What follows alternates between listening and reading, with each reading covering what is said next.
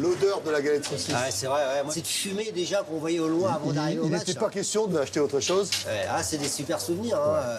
Et puis c'est chez nous- nous, hein. c'est Ah, le bassin rennais. Hein. Ah, c'est clair. Ouais. Ouais, c'est 100% rennais. C'est 100% rennais. Ah, ouais. C'est euh, c'est un des emblèmes, un des porte-drapeaux du, du territoire. C'est le hot dog armoricain, c'est notre kebab euh, à nous en fait. Voilà. C'est la galette Salut à tous et bienvenue au Galette Saucisse Sporting Club. Je suis Anthony Etiambre et vous écoutez le deuxième épisode.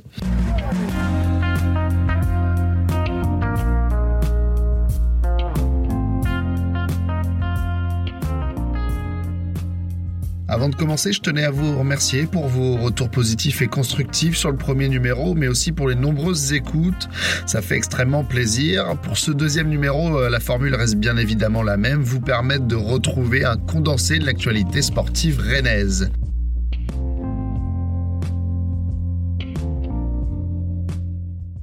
Et on débute par la page football avec le Stade Rennais. Jeudi dernier, les Rouges et Noirs se déplaçaient à Glasgow pour un match sans enjeu puisque déjà éliminé de la Ligue Europa. L'occasion de voir à l'œuvre les habituels remplaçants mais aussi de lancer quelques jeunes dans le grand bain européen. Au final, une défaite anecdotique 3 buts à 1.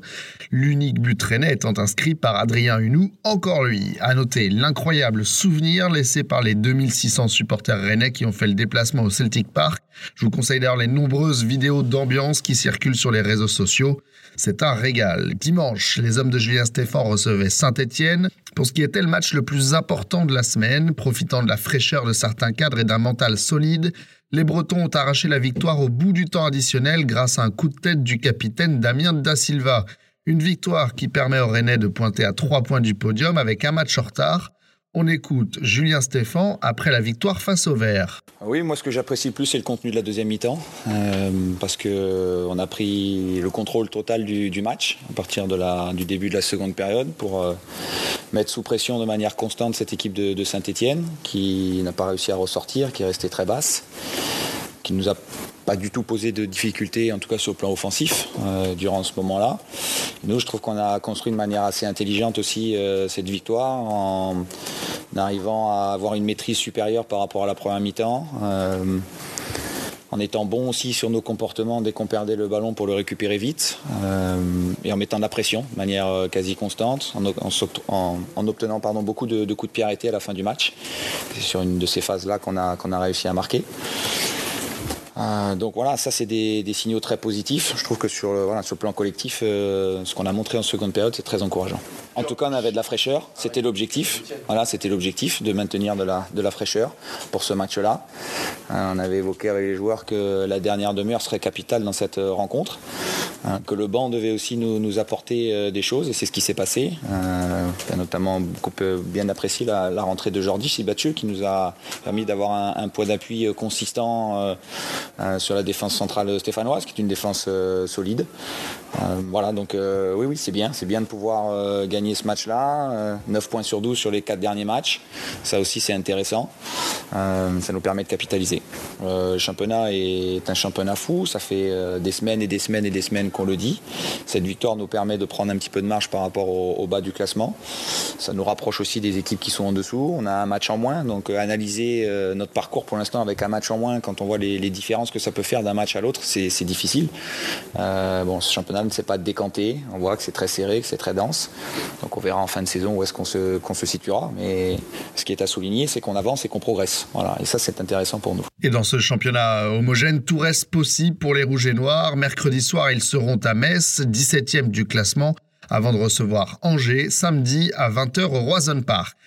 En National 3, la Rennes est tombée face à Plouzané, une défaite au mauvais moment, mais les Rennais conservent leur place de leader du groupe K. Dans 15 jours, ils recevront Lannion, 8e, pour terminer l'année sur la première marche. On passe aux filles avec le CPB Bréquigny qui devait se déplacer à Vannes dimanche. Et en raison d'un terrain impraticable, elles ont finalement reçu les Morbihanaises. Menées 2-0, elles sont parvenues à revenir au score grâce à un doublé de Nolwenn Piet, sans réussir pour autant à l'emporter. Une mauvaise opération comptable puisque dans le même temps, Mordel, le leader, a battu Quimper 3 buts à 0. Prochain match ce dimanche à 15h, le derby face à l'ASPT Rennes, lanterne rouge du championnat. À noter également que les 32e de finale de la Coupe de France ont été euh, tirés au sort. Les Violettes recevront Saint-Denis, pensionnaire de D2. Le match aura lieu le, 15 décembre prochain. Saint-Denis qui ne compte aucun point en D2. Il y aura peut-être un coup à jouer pour les Violettes. Et on passe au volet. Euh, le Rennes volet est inarrêtable avec deux matchs au programme la semaine dernière pour autant de succès. Les joueurs de Nicolas Matiasevich impressionnent. La belle semaine a commencé mercredi dernier avec la réception des Portugais de Fonte do Bastardo en Challenge Cup.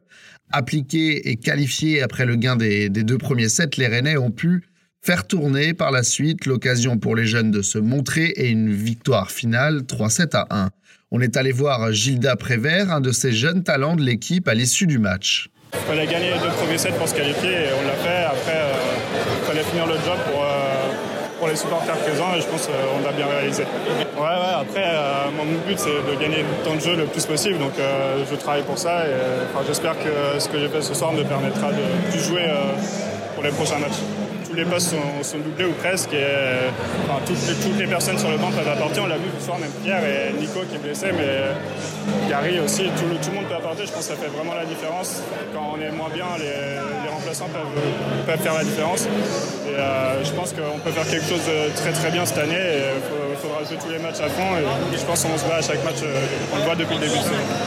Je pense, bah, je sais pas trop le, rythme de jouer sur les derniers matchs. Après, aussi de rentrer dans un match au bout de 2 sets, c'est pas, facile, mais je pense qu'il fallait se mettre dedans et euh, au fur et à mesure toucher le, toucher le ballon et ça, ça, a été. Tu finis sur un race, euh, ça fait du bien, ça la tête. Ouais, bah, quand je suis allé au service, j'ai vu le score, je voulais, euh, finir là-dessus, tenter l'ace et ça, ça, a réussi, pour autant mieux pour moi.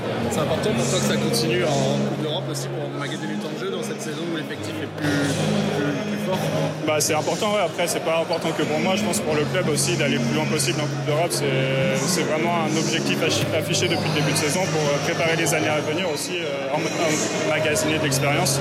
Donc euh, voilà, après c'est vrai que pour moi aussi ça me fait des matchs en plus, donc plus de chances de jouer et de, montrer ce que je peux faire.